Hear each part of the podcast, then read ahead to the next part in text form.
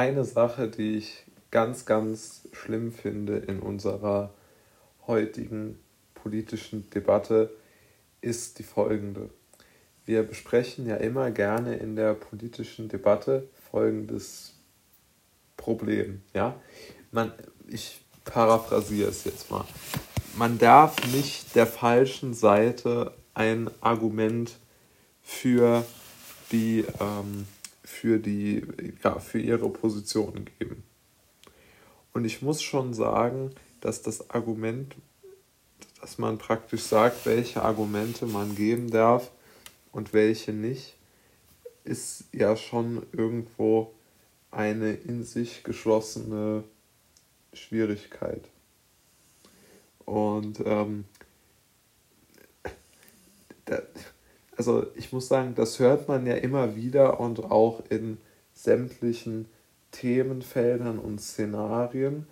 Und deshalb habe ich mich auch entschlossen, da mal wieder über Politik eine Folge zu machen, weil ich ja eigentlich mich davon äh, zumindest in dem Podcast distanzieren wollte, weil ich eigentlich philosophische und literarische Fragen für, ja, aus meiner Sicht irgendwo schöner anzuhören und vor allen Dingen auch irgendwo für tiefgründiger halte als jetzt so Tagespolitik. Aber es ist ja auch gar keine Tagespolitik, sondern es geht ja nur darum, dass ich dieses Problem einfach extrem sehe, dass gerade so in den öffentlich-rechtlichen und in den sogenannten Qualitätsmedien, was weiß ich, FAZ und Zeit und so, dass dort immer geschrieben wird, man darf und Person XY hat entweder der falschen Seite Argumente geliefert oder überhaupt man hat Applaus von der falschen Seite bekommen. Das ist auch noch so ein Punkt.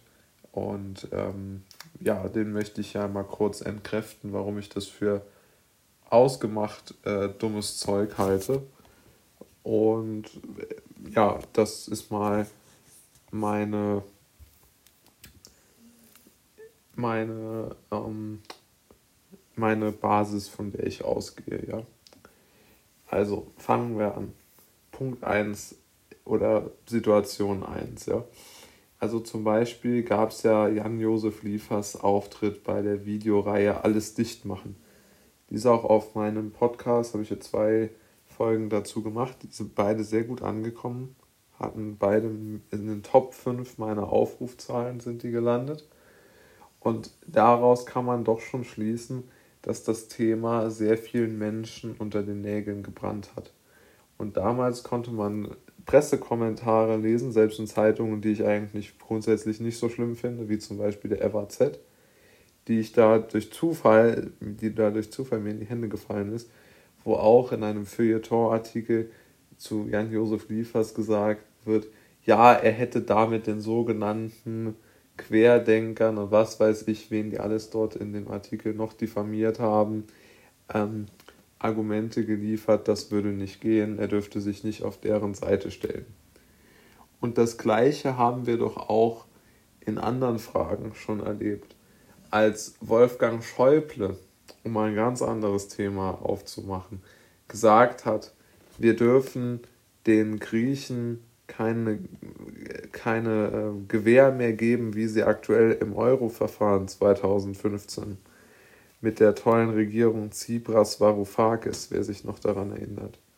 Ja, und Schäuble wollte damals äh, eigentlich, dass Griechenland aus dem Euro austritt, weil er völlig zu Recht gesehen hat, dass äh, die Währung viel zu stark ist für das wirtschaftlich so schwach besiedelte Land. Aber Merkel hat es nicht zugelassen und prompt war wieder in allen Medien der Unsinn zu lesen, dass Schäuble zu aggressiv dort aufgetreten wäre, Deutschland schlecht vertreten hätte und schon wieder, jetzt kommt mein entscheidender äh, Zusatzpunkt, er hätte Beifall von der falschen Seite bekommen. Und das ist einfach meiner Meinung nach dieser grobe Unsinn unserer politischen Zeit. Und das hören Sie immer, immer wieder, wenn Sie sich politische Berichterstattung anhören. Ich habe jetzt mal zwei Beispiele genannt, man kann unzählige nennen. Migrationsdebatte, fallen einem weiß ich gar nicht, wie viele Fälle ein, wo auch immer gesagt worden ist, man bekommt Applaus von der falschen Seite. Und die falsche Seite ist in Deutschland immer so zu interpretieren. Die falsche Seite ist immer alles rechts der, nicht mal rechts der Mitte, sondern ich würde, oder von mir aus rechts der Mitte, was auch immer, also rechts definiert in marktwirtschaftlich und sagen wir mal wenig, sagen wir mal wenig, ähm, wenig transferleistungsbezogen für, für andere Staaten bei der Euro-Situation von Schäuble, dann ähm, bei, bei der äh, Maßnahmengeschichte darf man nur für die sogenannten Eindämmungsmaßnahmen der Bundesregierung sein und nicht dagegen. Und bei der, äh, bei der Migrationsdebatte ist ja auch, äh, glaube ich, zu Genüge ausgeführt, wo da die sogenannte falsche Seite ist.